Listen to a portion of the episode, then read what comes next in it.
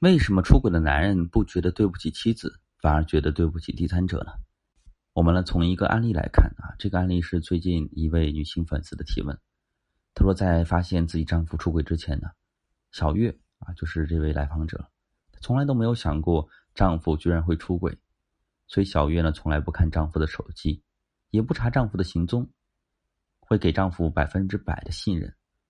原本美好幸福的一切，全部都破碎在。小月二胎流产后，去年呢，小月准备生二胎，结果一直怀不上，好不容易怀上了，孩子却一直不太好，最终流产了。躺在病床上，小月心里为不能来到这个世界的孩子难过了许久，给丈夫打电话却被挂断。小月没有多想，丈夫工作忙碌，挂断电话是时常有的事情。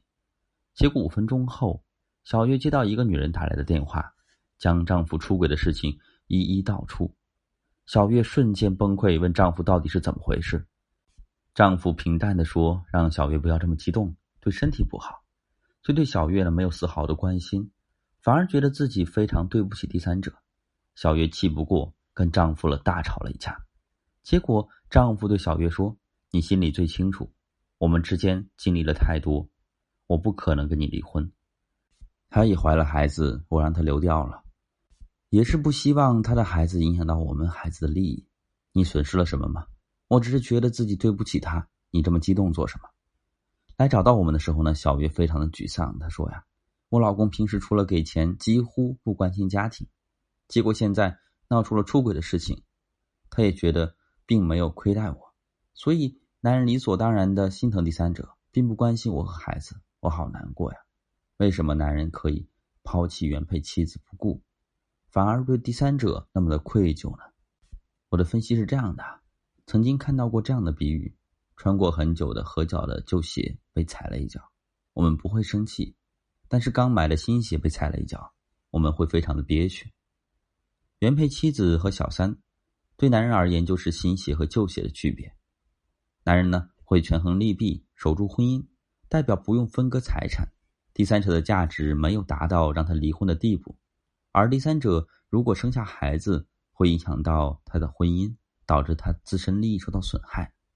所以呢，小月的丈夫不对原配妻子感到愧疚，是因为他根本不会考虑原配妻子的感受。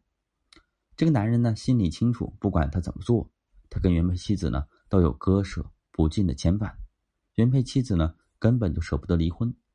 而男人对第三者感到愧疚，是因为第三者对他而言。能够提供情绪价值，所以我给小月的建议是：首先呢，不稳定的家庭会给孩子带来极大的负面影响，所以二胎的事情呢，暂时不要考虑了。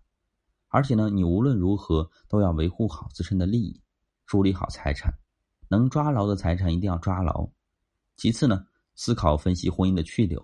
如果你想离婚，建议在商量好财产分割、孩子抚养权、孩子生活费等问题后及时离婚。如果你不想离婚，建议及时寻求专业人士的帮助，劝退第三者，挽回出轨的丈夫。最后呢，婚姻很难，或许我们做的每一个决定都不能保证一定是正确的，自己问心无愧，把该做的做了，不要后悔就好。我是金川老师，如果你在婚姻当中遇到任何困惑，不知道怎么解决的话，发私信给我，我来帮你。